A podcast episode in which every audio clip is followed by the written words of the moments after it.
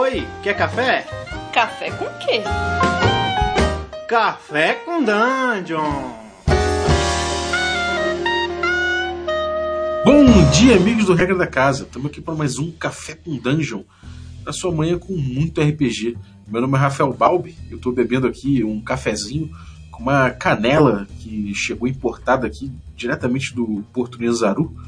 E eu trouxe aqui o Cairo Alchemist para falar hoje sobre o Tomb of, of Annihilation, aventura de D&D quinta edição, que já saiu tem um tempo, mas que a gente não abordou aqui, né? E, enfim, Bom dia, cara, beleza? Bom dia, Balbi, bom dia, galera. Eu tô aqui tomando um Tej, que é a bebida local, mas eu participei dessa exportação da canela aí pro café do Balbi. que beleza. Então, muito obrigado pela canela, porque dá um toque especial aqui nesse, esse cafezinho. Beleza. Cara, eu tive uma experiência com a, o Tomb of Annihilation. Tomb of Annihilation, pra quem não sabe, é uma aventura é, ambientada em, em Forgotten Realms, né? Que, só que num pedaço afastado, né? Não é naquele pedaço na, na, na costa, costa da espada, nem das Dalelands, que é o, o normal ali, mais o coração, Waterdeep, não é nada disso. É, um, é uma aventura que se passa é, num lugar mais afastado, sei lá, tudo diferentão, tem próximo uma selva muito densa, cheia de dinossauro, enfim. Fala aí pra gente, cara, qual, qual, de onde eles tiraram essa de publicar essa aventura em logo logo em ali na chute e essas coisas assim? De onde eles tiraram essa? Pois é, Balbi. O Tomb of Annihilation, que é o assunto que a gente está conversando aqui agora, ele, eu tenho um carinho especial por ele. Porque embora eu já jogue mestre RPG desde os anos 90, ele foi a primeira aventura pronta, a primeira aventura oficial que eu mestrei, que eu peguei para mestrar. Então foi um XP novo para mim. E ele tem um monte de proposta bacana, um monte de proposta nova que me instigou. A primeira delas é essa. Ele é ambientado na ilha de Chult, que é uma ilha com essa pegada tropical. Então os desafios, o cenário, ele já foge muito do padrão de um cenário de fantasia medieval tradicional que é uma ilha tropical cheia de dinossauro. O livro ele traz mecânicas, né, eventos de desafio de cenário que envolve doenças tropicais, inseto, chuva, desafio de terreno, lidar com mata fechada. Então, eu isso já foi uma, uma coisa diferente, né? Algo assim, sair um pouco daquele, daquele cenário padrão. E essa uhum. ilha, embora ambientada em Forgotten Realm, é, ela, você pode fazer um enxerto dela e usar ela em qualquer cenário. Você está criando, fazendo um campanha, um cenário próprio, por exemplo. Você pode colocar numa região é, marítima, colocar essa ilha ali, ponto. Você criou uma ilha nova, tá? ela, ela tem essa, esse dinamismo. Você consegue usar ela independente, né? É, claro que no caso cenário oficial, a, na ilha tem algumas organizações de Forgotten Realms, né, a Flame Fist, o Punho Flamejante, a Ordem da Manopla, que são organizações de Forgotten Realms. E aí você faz uma adaptação para o seu cenário, mas é uma coisa pontual. Ela é facilmente adaptável para qualquer cenário. Uhum. E assim, quando eu joguei, eu não joguei muito, né? Confesso, a gente jogou é, chegou só no segundo nível e não chegou nem a, a começar a expedição. A gente acabou é, só, ficou só naquele city crawl inicial ali. Eu cheguei a conversar com o Volo na taverna, foi um grande orgulho, mas não passou muito disso. Agora, eu senti de cara que o cenário é muito rico, né? O Porto de Nazaru ali, o setting inicial, ali a parte inicial, onde que é a cidade onde a galera chega e começa a, a, a interagir, essa parte é muito rica, você já vê traços é como você falou, você começa a ver traços de todo o cenário de Forgotten ali salpicados, já tem, é, como eu falei, o Volo, que é um NPC importante que aparece, você tem. É, é bem vivo, né? A impressão que deu é que o Porto Zaru é bem vivo. O é, que, que, você achou do, da cidade, desse início? Cara, eu achei fantástico. Eu vi esse começo de campanha lá no PNP. Eu lembro do seu personagem aqui tem coragem. Exatamente. ele era um piloto, ele era, ele era um, um coisa de dinossauro, um é um herói, ele é um herói local que fez a fama porque ele deitou um dinossauro, só, acabou com o dinossauro sozinho para salvar o povo, que o dinossauro perdeu o controle, ele foi lá e arrebentou, mas ele trabalha como palhaço do, do roteiro. Eu lembro mais ou menos. Pega então, o dinossauro pelo chifre aqui e deixa ele no chão.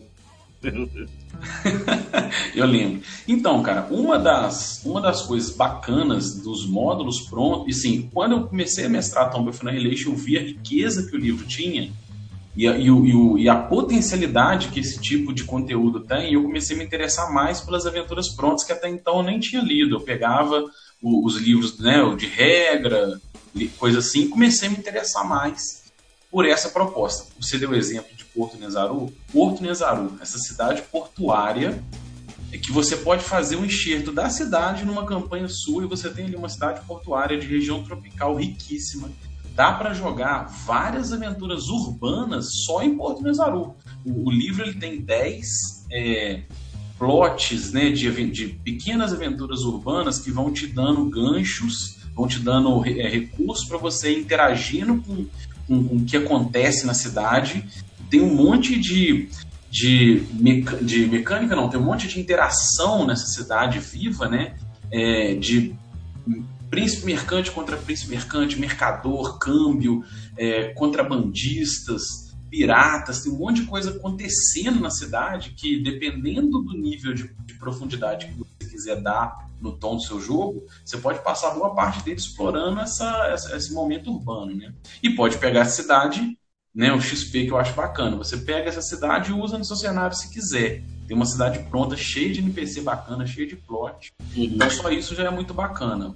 A, mas assim, a grande pegada, o que se espera de Tomb Annihilation? É uma aventura numa ilha tropical. Ela é, o jogo ele tem como grande gancho que vocês não chegaram a usar, mas o grande, a grande proposta dele é dar um, um, um destaque maior à exploração a exploração de hexágonos, né, o Hexcrawl, que é para mim o principal legado da Tomb of Annihilation. É, hoje a gente tem uma mecânica oficial de Hexcrawl para Dungeons and Dragons edição dentro desse livro.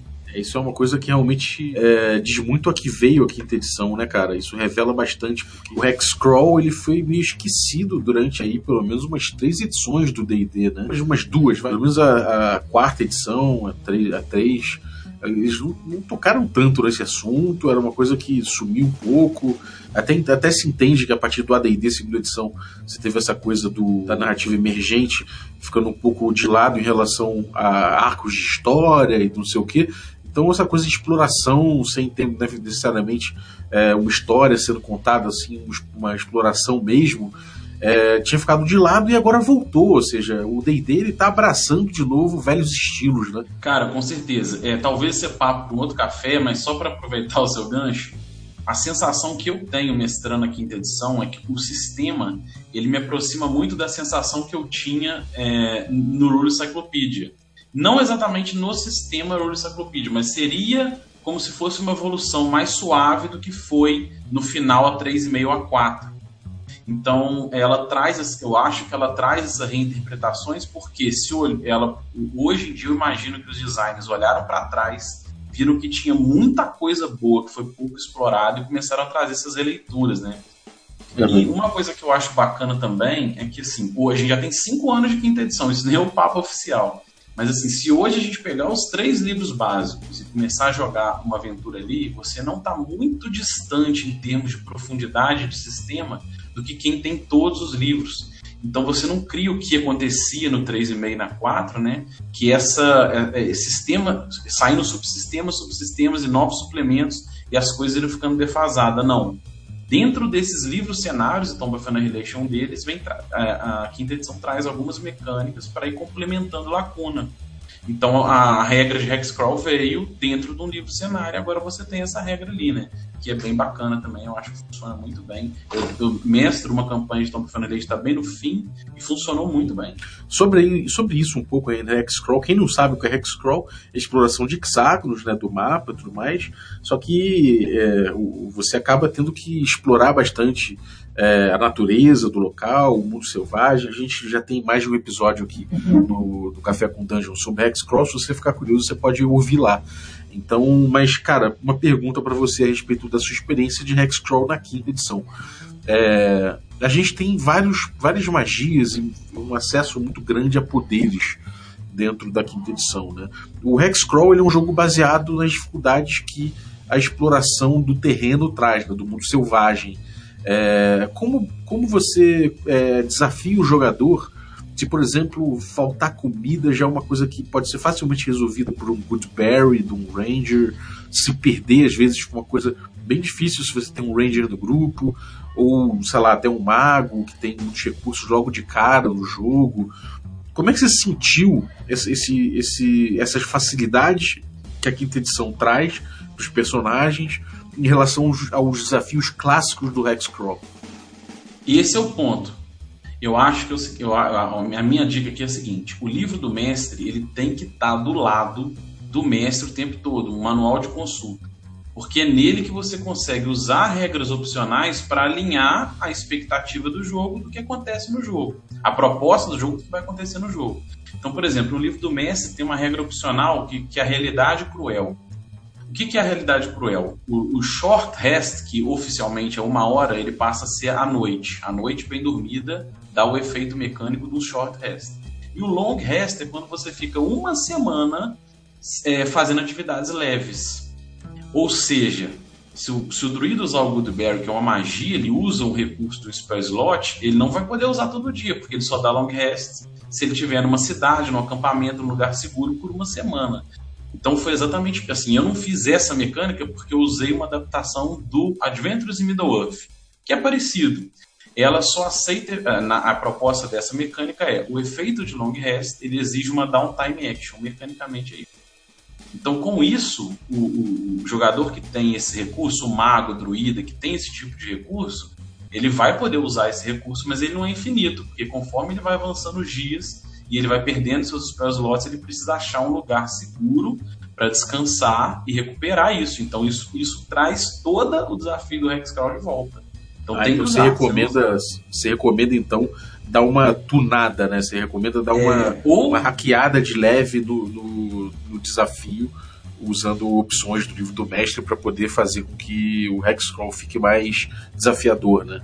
Sim, porque se você, assim, o, o, o jogo Tomb of Annihilation, ele já traz uma proposta de jogo que é o Meet Grinder, uma regra opcional do jogo, que é você aumentar a dificuldade do, do Death Saving Throw e não aceitar regras de ressurreição. Isso é bem alinhado com a proposta do Macroplot, que eu nem quero dar, é, nem quero dar spoiler aqui. Mas esse desafio do dia a dia, eu acho que tem que usar. E não é nem ranqueada, né? É uma regra opcional do livro do mestre, como multiclasse, como fit, tudo é regra opcional. Uso não uso, eu acho que essa é uma que encaixa bem. A proposta do jogo é desafio de recurso, administração de recurso. Eu acho que essa, essa regra opcional encaixa. E, cara, uma coisa curiosa, é essa coisa que você falou do Meat Grinder, né? É uma opção de jogar o jogo no é, modo rápido. Se os saves são mais difíceis, saves de morte e tudo mais, isso tem uma justificativa no, na proposta do, da aventura, né? Isso eu achei uma coisa muito legal. É, como é que você como é, como é que é o chamado para aventura e qual é o é, a gente sabe que é a exploração, mas quais são os ganchos pro Tomb of Annihilation? Olha, o, o Tomb of Annihilation, assim, uma coisa que eu tô começando a pegar esse tô gostando, ele, você tem como jogar ele de várias formas. Uma delas é jogar essencialmente como está no livro e jogar a proposta completa do jogo. Aí você tem esse macroplot. Spoiler alert, quem for jogar não ouve agora esses dois minutinhos aí.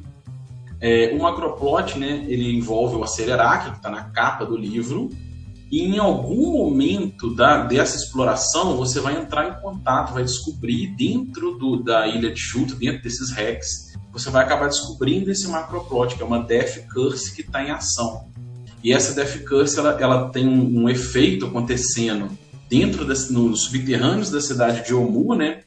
É, na, na tumba dos nove deuses, onde o Celerac, como um Lich, fez lá um efeito chamado Soulmonger, que abstrai as almas de quem já morreu, de quem morre. Então, é, por isso que não funciona a ressurreição, porque as almas estão sendo né, dando uma trap lá no Soulmonger. Uhum. Quem já morreu e foi ressuscitado antes, está começando a definhar e nenhum, ninguém resolve, nenhum clérigo consegue resolver. E aí as aventureiros pelo mundo estão sendo patrocinados para tentar descobrir o que é. E um dos plots que o livro põe é uma aventureira antiga, que já é mais velha e rica, que morreu quando jovem, começou a definhar e está gastando todo o seu dinheiro para tentar descobrir o que é. E ela manda o pessoal para chute sem saber que está ali. E eles vão acabar descobrindo esse macroplot nesse dado momento. Isso é proposta formal. Mas uma sacada, de repente, é você tirar esse macroplot, se você não quiser, num dado momento, que o Hexcrawl vire meio railroad, porque quando a galera descobrir isso, vira meio corrida contra o tempo. Aí você perde aquela exploração, né? Uhum. Aquela exploração é, é, é, livre.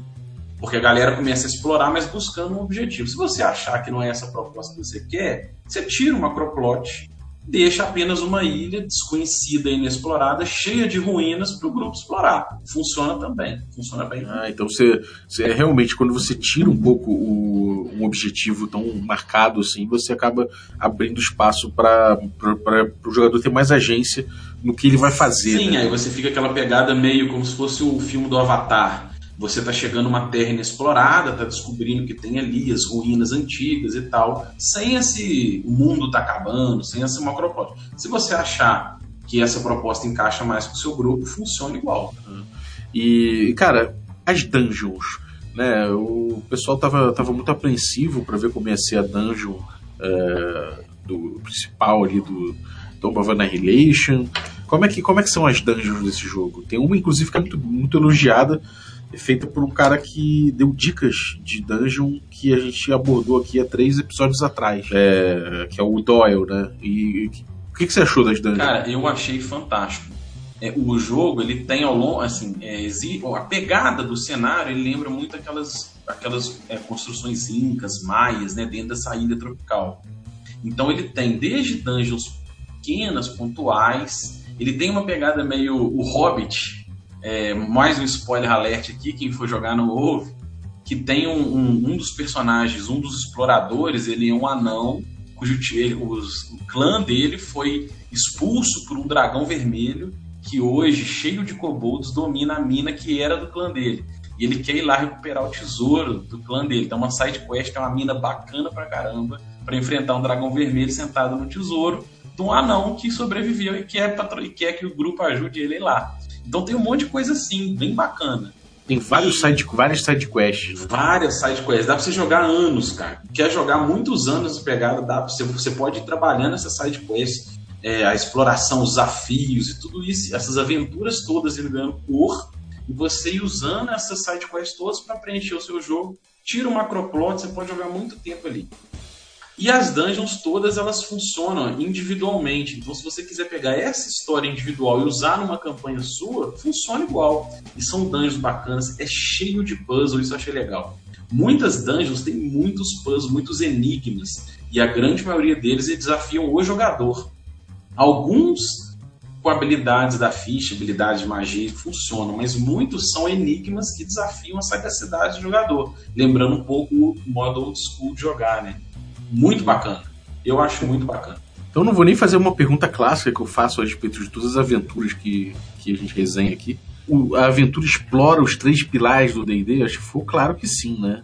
Você tem ali no Porto de Nazaru, você tem interações sociais a dar, a, a dar com pau, muita coisa mesmo. Depois você tem exploração pesada ali com Hexcrawl do, na floresta entre as, as, as dungeons e tumbas e tudo mais. E, e tem combate, obviamente, porque os perigos ali são muitos, né? E desequilibrados, né? Isso é uma coisa que eu acho muito, muito legal, porque a proposta é que nesse, nessa aventura os combates não vão ser equilibrados, né? Como é que, como é que você sentiu Sim. isso? É, na verdade, os combates, eles oficialmente, eles não, não são equilibrados. Eles podem ser. O livro do mestre, ele traz as duas propostas. Você pode fazer combates por challenge rating, que é o equilibrado, ou você pode fazer combate por terreno. E esse combate por terreno, você pode encontrar criaturas mais poderosas ou mais fracas, e isso vai dar tons também. Então, não necessariamente ele tem que ser equilibrado. Isso aí é, é, é, é tem, né, pode abrir a mente, falando, não, eu não quero combate equilibrado, quero sortear por terreno e pode sair. E a Tomb of Annihilation traz essa proposta. Os, os, os, encontros, e aí na mecânica de Hexcrawl, você tem chances de encontros. Você rola um D20, 16 ou mais só encontro, três vezes por dia, manhã, tarde e noite. Então você tem muitas chances de encontro. Então viajar mais rápido, mais lento, por rio, você diminui, porque você por rio, por exemplo, jangada, você avança dois rex por vez. Então você rola três encontros. Se viajar a pé, você viaja um rex por vez. Então você vai rolar nos, né, comparativamente o dobro de chance de sair encontro aleatório. Uhum. E se você fizer marcha lenta, onde você tem vantagens na navegação, vantagens nos testes stealth, você pode viajar menos do que um Rex por vez. Então você, você tem mais, vai aumentando as chances de encontro. Então, isso também, essa dose também é jogada ao grupo para escolher é, as chances de encontro. Você vai por rio.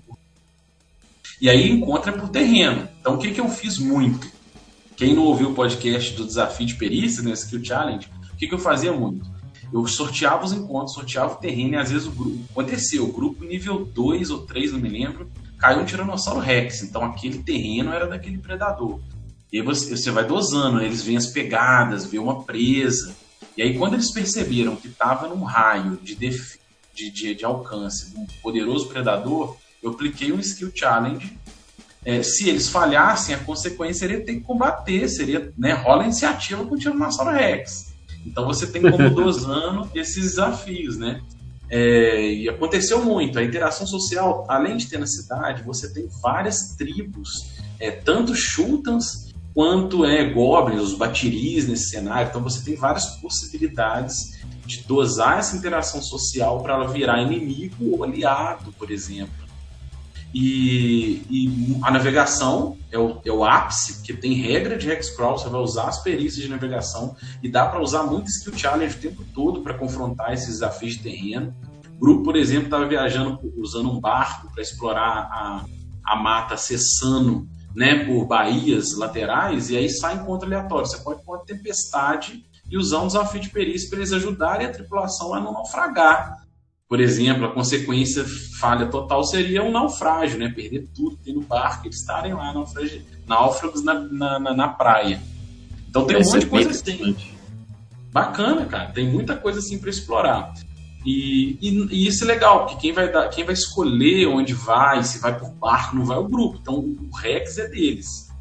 E uma uhum. coisa que é bacana é a seguinte: é, eu, eu peguei o módulo no Roll20. Então na GM Layer eu tenho ali flutuando na, na, por baixo dos Rex, aonde estão as ruínas, aonde tem tribo de, de criatura né, e tal. Se você quiser, como mestre, ter um controle desse Hexcrawl maior, você coloca onde está cada cidade nessa GM Layer, deixa do jeito que vem no livro, tal, do jeito que é proposto, ou coloca do jeito que você gosta. É, e aí a, o descobrimento parte mais dos jogadores. Mas o que, que eu fiz? Eu criei uma tabela aleatória no Roll20. Então, conforme eles iam explorando, eu sorteava na tabela chances de encontro, chances de tribo, chances de uma ruína estar tá ali. Então, isso foi novidade para o mestre também. Eu, eu, achei bem desafiador, bem bacana lidar com esse improviso, né? É, isso é bem legal, cara. É, que aí fica mais perto do Hexcrawl original, né? Cai ali, você não sabe o que é, sorteio na tabela e. É, não tem garantia nenhuma de que você vai conseguir vencer aquilo ali, então melhor tomar cuidado. É, de repente, fugir é uma opção mais, mais do que em, outros, em outras aventuras, né, cara? Sim. Agora, estética. Cara, essa aventura ela tem uma, um peso estético fenomenal, né? É, em primeiro lugar, você, você já tem essa, essa coisa de, uma, um motivo do que, é, que era do Tomb of Horrors, né? E do Acelerak, na verdade, né? Que é essa boca aberta, né? essa grande bocarra de um demônio aberto que eles trouxeram como ícone para essa, essa aventura. É, outra coisa são dinossauros. Eles já abusaram, usaram e abusaram do, do, da presença dos dinossauros em imagens, em vários pôsteres. Pôsteres não, mas em pinturas, então ficou muito presente a coisa do dinossauro. E, e essa coisa das, das raças, né? Do, da variedade que tem de raças por ali, de, de, de povos que tem ali. Como é, que, como é que essa estética se imprime do jogo? É, isso aparece o tempo todo? Isso foi uma coisa mais forçada pelas ilustrações? O que, que você achou? Cara, eu senti assim, é, aparece o tempo todo. Na cidade, você tem uma mecânica para fazer a corrida de dinossauros. E isso é legal, porque você pode pegar essa mecânica e usar em qualquer cidade sua. Você pode usar ela para fazer corrida de cavalo, corrida de outros animais, uma mecânicazinha dentro da cidade. Você pode usar dinossauros como guia, como, como para carregar, né? Porque não tem cavalo. Na verdade, até tem. Tem uma, tem a Flame Fist. Ela, eles têm um forte que eles trabalham importando e tentando criar cavalo ali. Mas o cavalo não é natural dali.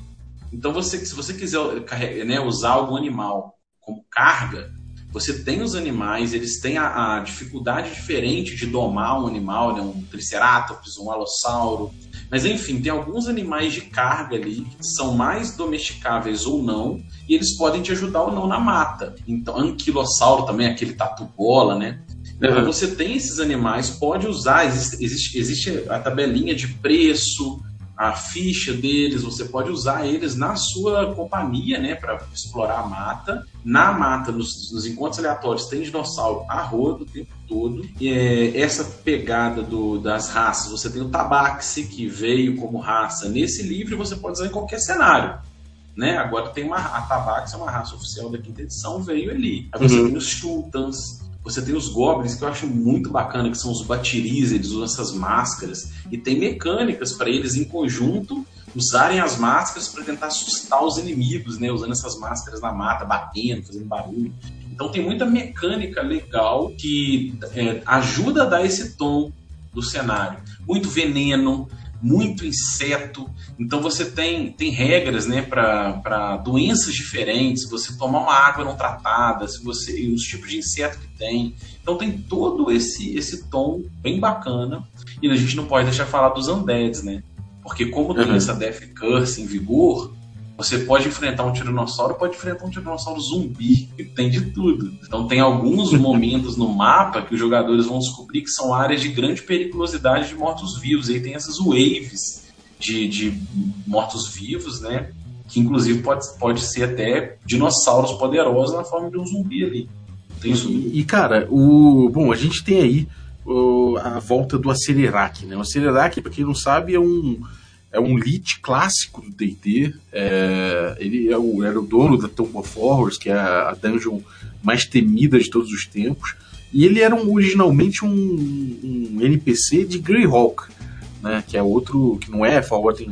Como é que se deu isso? Até a, a Wizards está tomando essa liberdade de de tirar né, de, de outros cenários alguns personagens e trazer para as aventuras deles, trazer para Forgotten. Como é que você vê isso tudo e como é que você vê o, o papel do Acelerac? Como é que está a presença do Acelerac nessa aventura? É, a pegada é a seguinte: o, como é que o Wizards pensou para poder usar né, o, o Mordenkainen, o Acelerac de volta nos seus jogos?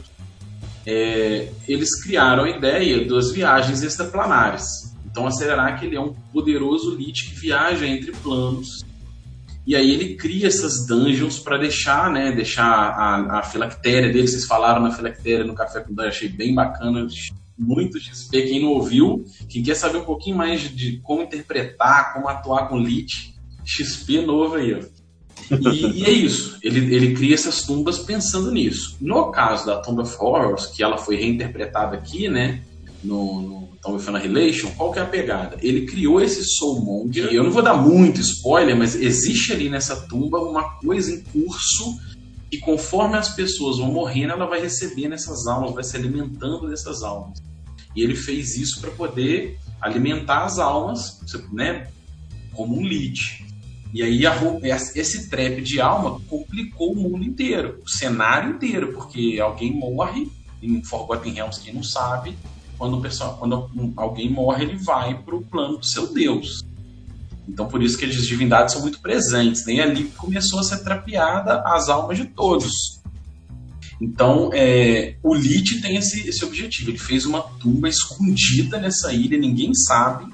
Então, na verdade, considera-se que tem grupo de aventureiros de todos os níveis sendo patrocinados no mundo inteiro. E o grupo acaba sendo um desses pulverizados que enxuto pode se esbarrar com esse problema e ter, e ter que lidar com isso, né? Porque na prática ela está ali, embaixo do antigo ruína de Omuna, no templo dos nove deuses, ela, a Flactéria, a Flactéria não, o Soulmonger em ação está ali embaixo. Essa uhum. é a uhum. pegada do Lich. Mas o jogo ele é planejado mais ou menos entre nível 1 e 10. Então, acelerar uhum. que ele é enfrentável, ele tem ficha, ele é enfrentável por um grupo nessa escala de poder ali, nível 9, 10, 11. Um uhum. grupo ali poderia enfrentá-lo, né? Mas se você não sonho. quer, é, dá, dá pra enfrentar. Chegou no final, você pode confrontar ele e, e seria o, o, o clima, que vocês falaram de clímax também no Café com Dungeon.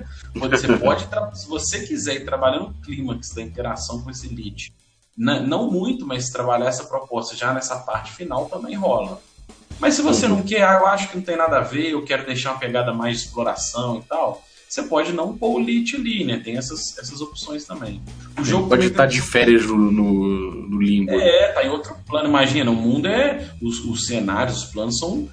É, eles estão flutuando o tempo todo. Ele pode estar envolvido com outro problema e ele não tá ali na hora, sem problema uhum. nenhum. Mas e... assim, que eu esqueci de falar, é, você tem como encurtar essas propostas, né? Assim como você pode tirar o macroplot, se você quiser também, o livro já traz propostas para você começar no nível 5 ou começar no nível 9. Aí você tira essas interações iniciais da cidade, montar a caravana e, e coloca no meio ou já no, no, arco final para só jogar um plot de jogo, né? um arco de jogo. E, cara, o que, que você, o que, que você tem de críticas a Tomb of Annihilation? Nossa, essa é difícil, cara. que eu só pensei em coisa positiva. é, mas a gente sabe que sempre tem algumas coisas que não, não encaixaram tão bem. Não, beleza, eu tenho. Eu tenho uma crítica. Lembrei de uma crítica, cara. Inclusive eu falei dela no vídeo. Manda. A crítica, não a Tomb of Annihilation, né, mas a crítica como ela pode ser enfrentada dependendo do recurso. Que é o seguinte, é uma magia que me incomoda um pouco, é uma magia de terceiro círculo de mago, que mago no quinto nível faz, que chama Le Monde's Tiny Hut. Uhum. O que, que, essa, o que, que essa magia faz? Na forma de um ritual, o mago cria ali uma cabaninha, né, uma hut, de que tem um raio de 10 pés e ali dentro nada passa. E aí ele consegue controlar dentro o clima, né, temperatura, consegue controlar o clima, o som, tudo ali dentro fica suave. Você só consegue entrar ou para uma spell, né, de teletransporte, pular ali dentro, vencer essa barreira, ou despelando. Então, pensando em desafio de mata, ela pode, pode ser um problema. Porque aí os encontros aleatórios perdem força, porque a maioria das criaturas da mata não tem como confrontar isso. E adicional, se você não estiver usando, mesmo que você use regras de, de realidade cruel, né, dos, dos, dos long hash dificultados, você, ele ainda consegue fazer essa esfera e a galera fica ali dentro segura por tempo né, que quiser e aí consegue recuperar os seus recursos. Mas é um recurso de quinto nível. Então, que, como uhum. é que você pode lidar com isso? Você pode primeiro não falar nada, porque se, se, se no grupo não tiver um mago ninguém pensar nisso, segue o barco. Mas pensando em consciência que esse é um recurso que pode ser é bem acessível, você pode lidar com ou não vamos, ó, conversa antes, né? Sessão zero, ó, não vamos usar, é, não tem nada a ver. Ou você pode fazer meio termos. Por exemplo, a magia usa um recurso, que é um, um coisa de cristal, mas ela não tem preço, então pode ser substituído por um foco arcano. Você pode colocar um preço. Ó, vai custar tanto, e aí essa administração passa a ser mais um recurso administrável do grupo. É uma ideia. A uhum. outra ideia é você tirar o efeito ritual, ela só pode ser usada como magia. Porque aí, considerando que você vai usar efeitos dificultadores para o long hash, como a realidade cruel que é opcional, ela vai funcionar, mas ela não vai funcionar a semana inteira, porque ela vai gastar um, um recurso. Tem essas propostas. A outra proposta é deixar moer, porque aí também vai dar aqueles dois tons. O grupo no nível 1, 2, 3 e 4 vai passar por um monte de desafio da selva em que eles vão, né, nessa mudança de nível, sentir a diferença que é confrontar uma selva com a HUT. Então tem essas, todas as propostas. Então, de cabeça, assim, foi uma das. Um dos. Não sei nenhuma crítica, mas é um, um ponto de exclamação ali, um sinal de alerta. É, uhum. a preparação pensar. do jogo é fácil. Porque assim, eu vi, eu cheguei a ver o, o, o livro, né? Folhei, e eu achei que tem muitos elementos. É, realmente, Português Zaru, por exemplo, tem muitos ganchos, muitas coisas, muitos elementos, muitos NPCs. É, qual você acha que. Você acha que algum jogador vai ter dificuldade de pegar, o mestre vai ter dificuldade de pegar, ele vai ter que fazer um heavy prep, ele vai ter que se preparar muito para mestrar isso, ou você, acha, ou você acha que não, que é bem fácil, que é consulta imediata? O que, que você achou? Beleza, esse é outro ponto realmente é, de alerta, né? Não é um ponto negativo, mas é um ponto de alerta, mais um legal, porque assim, eu não acho que é uma aventura, uma campanha que tem uma preparação fácil. Por exemplo, só para você ter uma ideia, se eu fosse mestrá-la hoje, eu faria muita coisa diferente. Muita coisa diferente. Porque a gente vai descobrindo coisas ao longo. E quando eu peguei, eu peguei assim: eu li o começo, li a cidade, falei, beleza, vamos começar. Estava empolgado. Mas aí você vai, às vezes, você deixa passar alguns ganchos, alguma história de um NPC muito bacana. Às vezes, às vezes você vê assim, nossa, esse NPC tem essa história. E na hora você fez uma leitura rasa, deixou passar aquilo, você poderia ter explorado bem melhor lá atrás. Então, realmente, assim, para o cara que pegar para mestrar e jogar, não. Mas o cara que pegar para mestrar bem, é bom ele dar uma leitura bacana no livro, ver alguns vídeos, ouvir o nosso podcast. Mas tem alguns vídeos tutoriais, tem uma outra coisa bacana. É, tem vários livros no Drive Thru RPG e no, no DMs Guild. Tem vários suplementos e guias de, de né, a, a, pessoa foi lá e pensou, pô, eu vou fazer um guia aqui de sugestões e dicas é, para o cara que quer mestrar Tomb of Annihilation. Então tem vários, tem suplementos de mais raças, tem algumas dessas side quests que são meio rasas, o cara foi lá, fez um, uma side quest bem trabalhada e colocou lá como suplemento. Então você tem como dar mais cor, mais tempero se quiser. Embora o livro já seja riquíssimo e só o livro dá muito, dá, dá muito trabalho, não, mas, mas é importante uma preparação maior realmente para que o jogo fique melhor. Se você começa meio por rumo e, por exemplo, não põe essas regras alternativas que eu falei, de repente você vai ver que o grupo igual você falou, tá usando Goodberry, tá usando não sei o que, e os desafios maiores não estão sendo, é, não estão acontecendo, né? Então, sim, eu acho que, que é um tipo de jogo que exige uma, uma preparação. É, mas tudo bem que é, é, difícil preparar, mas é porque ele é rico, né? Então não chega a ser uma grande, um grande problema. É só uma questão. É, não, não é um você, problema. Na verdade, é, você tá é afim só de um jogo rápido e de uma preparação mais imediata, esse não é o jogo é, para você. Porque, assim, eu acho que assim, embora ele exija uma preparação, também não vou dizer que se você fizer meio por rumo, talvez vai ficar ruim, não. Mas como ele tem muita riqueza, muitos ganchos, muito trabalho conectado nos NPCs, nas histórias, nas dungeons, eu acho bacana dar uma leitura antes, né? Fazer uma preparação antes. Então, se você está com pouco tempo, de repente você deixa ele ali, vai lendo devagarzinho, vai preparando. Ou então sai no barco também, que às vezes. Maravilha. Então, cara, é, muito obrigado aí pelo review. É, eu, pô, fiquei com um gostinho de Caro Mais, confesso. Eu joguei até o nível 2 na campanha do Pedido do Play. É, e, pô, eu fiquei sentindo falta demais.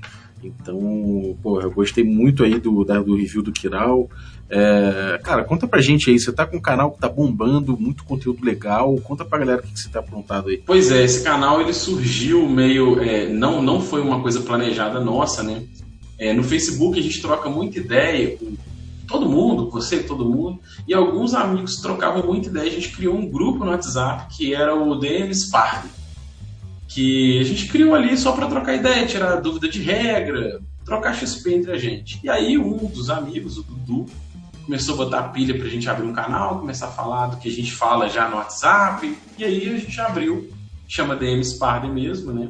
Eu pensei em trazer ele pro português de brincadeira, da festa dos mestres, porque a namorada de um a namorada de um dos amigos, na hora que ela viu, ela falou assim: Que festa é essa que você vai? né? Interpretação, interpretação. Mas aí a gente colocou mesmo o nome que estava no WhatsApp e a gente lá, é, é, a gente tem três módulos, né? Três abas. Tem o Café Alquímico, que eu, sou eu sozinho falando, trazendo um pouquinho assim, dúvidas de regra. Eu apresento um pouco do Tom of Annihilation, apresento um pouco de coisa dando mais curral à quinta edição, mais, mais peso à quinta edição, mas eu falo geral. Aí o Dudu traz também é, um quadro bacana que ele faz unboxing, ele fala de pintura, como é que ele pinta as miniaturas dele, como é que ele monta o set de jogo dele presencial. E tem o Rodrigão que vai criar um, começar agora, vai falar da oficina de jogo, que é a forma, assim, você quer fazer formas baratas para jogar RPG, é aqui o seu lugar. Então, como você fazer miniatura barata, fazer token rápido, coisas assim. Resumidamente é isso. Lá no YouTube, DM Spy. Maravilha. E, bom, cara, obrigado aí pela tua participação. Vou botar o link aí no descritivo para quem se quiser conhecer o canal, o James Parley, vale muito a pena. E, cara, é, valeu. Se você está ouvindo aí esse podcast na quarta-feira, tem nosso stream presencial online às 21 horas, direto da Dude por Dados, twitch.tv barra regra da casa. É, a gente atualmente está jogando outros sistemas, enquanto a gente não volta com a terceira temporada de Magic Punk, nossa campanha de D&D quinta edição. É, as terças-feiras, 22h30, tem Blades in the Dark, revezando aí com Unknown Armies, que, bom, são dois jogos de, de, de fantasia dark urbana, é, contemporânea, então cola aí se você curte o assunto, a partir das 22h30 no mesmo canal. É, o gameplay disso tudo você encontra no youtube.com.br regra da casa, junto com o culto greyhawkiano do 20 prometido, né, que é a nossa, nossa igrejinha, nossa fezinha aí semanal, e também você encontra o regra da, regra da rua, em que a gente bebe cerveja e fala merda sobre RPG. Então continue com a gente aí, nossas redes sociais para ver os bastidores e saber as novidades, principalmente instagram.com.br regra da casa. Valeu, muito obrigado e até a próxima.